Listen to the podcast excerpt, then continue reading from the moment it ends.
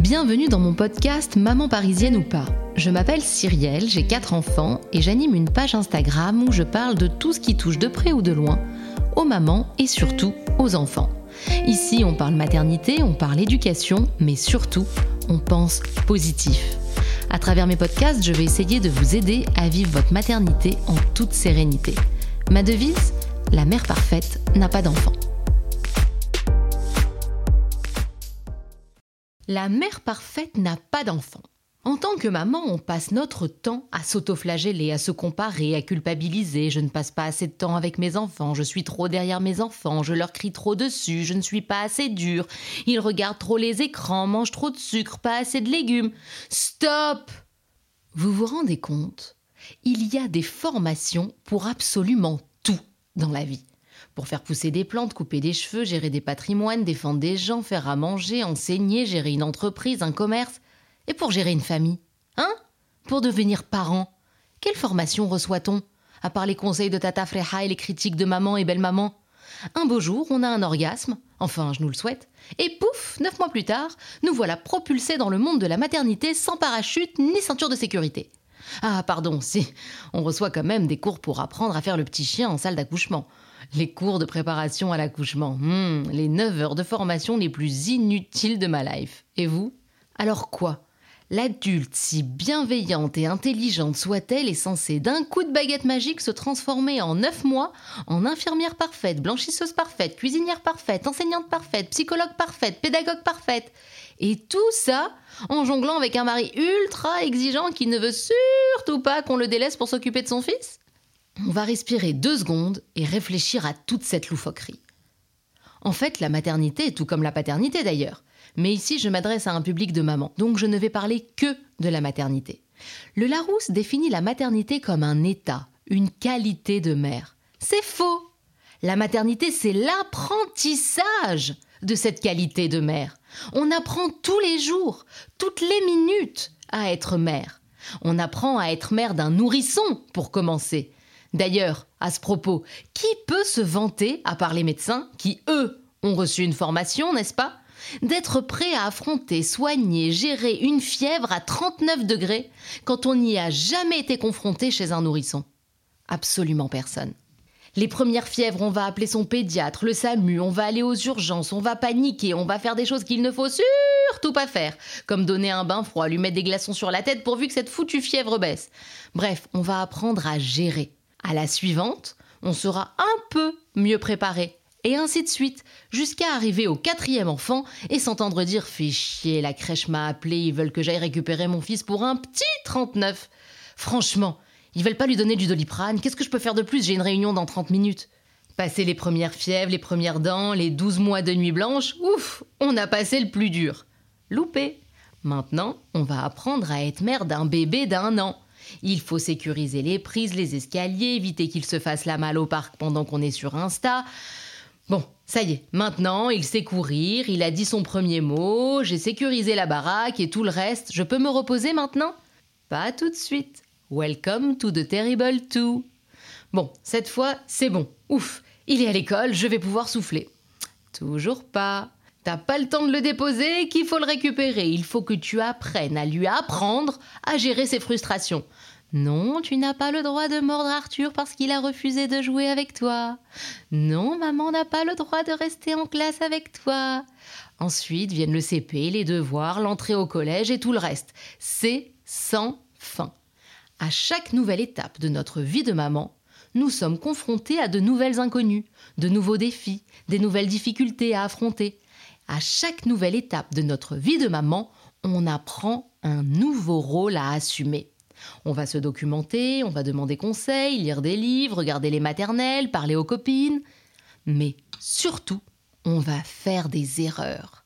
Car les erreurs font partie de l'apprentissage. On apprend de ces erreurs. À certaines étapes, on va faire des erreurs insignifiantes.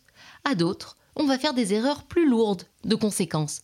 Mais ces erreurs font partie de notre vie de maman, de notre cheminement pour essayer de devenir la meilleure maman possible pour nos enfants. Attention, je n'ai pas dit la mère parfaite, mais la meilleure maman possible. Saisissez bien la différence.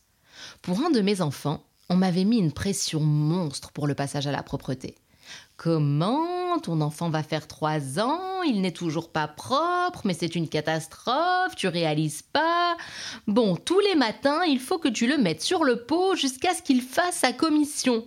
Et tant que ce n'est pas fait, il n'a pas le droit de sortir du pot. Et moi, hmara, non, pas hmara. Hmara, ça veut dire bête en arabe.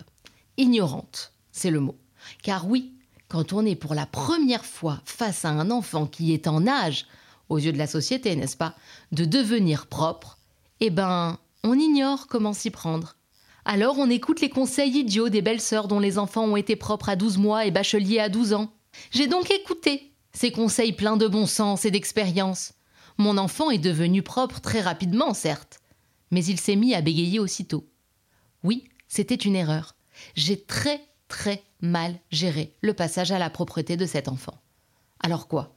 Ça fait de moi une mauvaise mère? Ça fait de moi une mère qui a appris de cette mauvaise expérience. Du coup, pour les suivants, j'ai complètement lâché la bride. Ils sont devenus propres sans que ni eux ni moi on s'en aperçoive. Et pour ce qui est du bégaiement de mon enfant, je l'ai pris en main et il a fini par disparaître. Alors non, notre rôle de maman, ce n'est pas de ne pas faire d'erreur. Par contre, on a le devoir de reconnaître quand on a merdé et de réparer nos erreurs. Parce que franchement, à part si tu décides de balancer ton enfant par la fenêtre, je ne vois pas qu'est-ce qui est irrévocable dans nos agissements envers nos enfants. Mon conseil, c'est de se fixer des objectifs pour améliorer ce que l'on souhaite améliorer, petit à petit.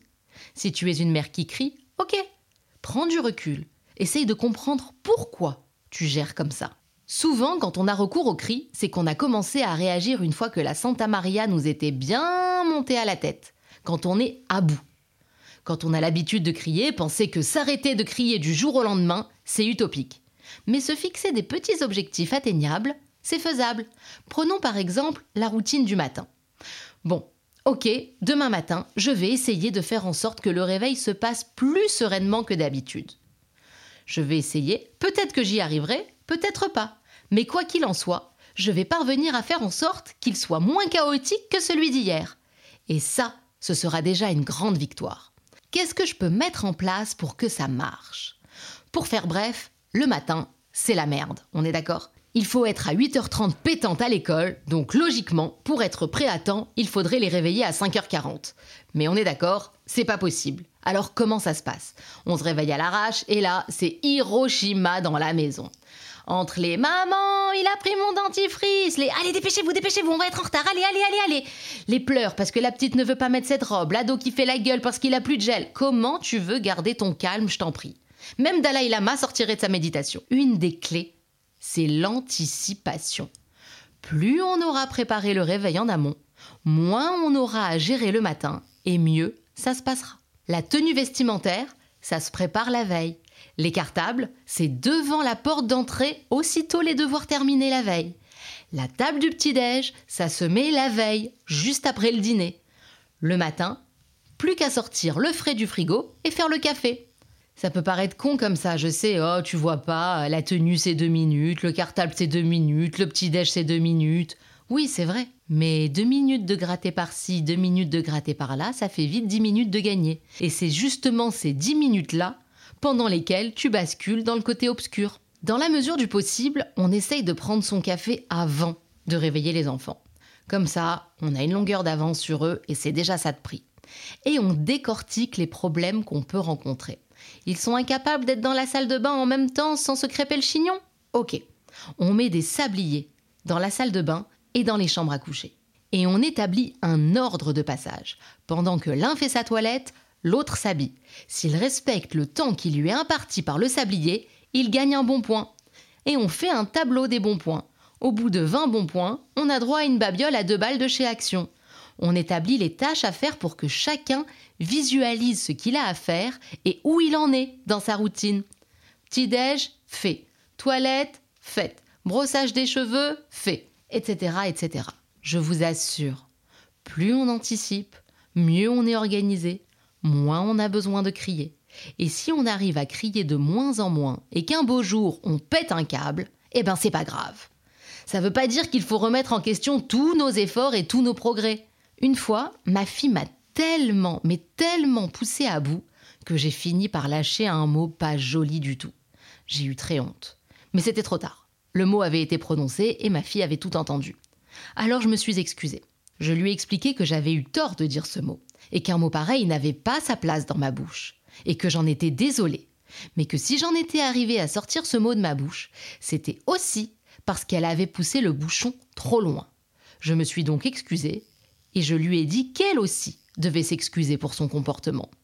Oui, quand on est parent, on a le droit de faire des erreurs. Mais on a aussi le droit de les reconnaître et de s'excuser quand c'est nécessaire. Nos enfants ne nous écoutent pas, ils nous imitent. Le fait de nous voir reconnaître notre erreur et nous excuser va les pousser à en faire de même le jour où eux commettront un impair. Dans leur cerveau, le raisonnement c'est Maman en fait bien elle aussi des erreurs, donc c'est pas si grave de faire des erreurs. Maman s'excuse quand elle commet un impair, donc je peux m'excuser moi aussi. Alors, prête à arrêter de vous autoflageller? On commence par faire cette petite liste des choses à améliorer et on fait des petites rectifications dans notre quotidien. Merci d'avoir pris le temps de m'écouter jusqu'au bout. J'espère que ce podcast vous a plu. N'hésitez pas à me laisser un message sur ma page Instagram Mini Parisien en un seul mot avec un S. Et à très bientôt pour de nouveaux podcasts.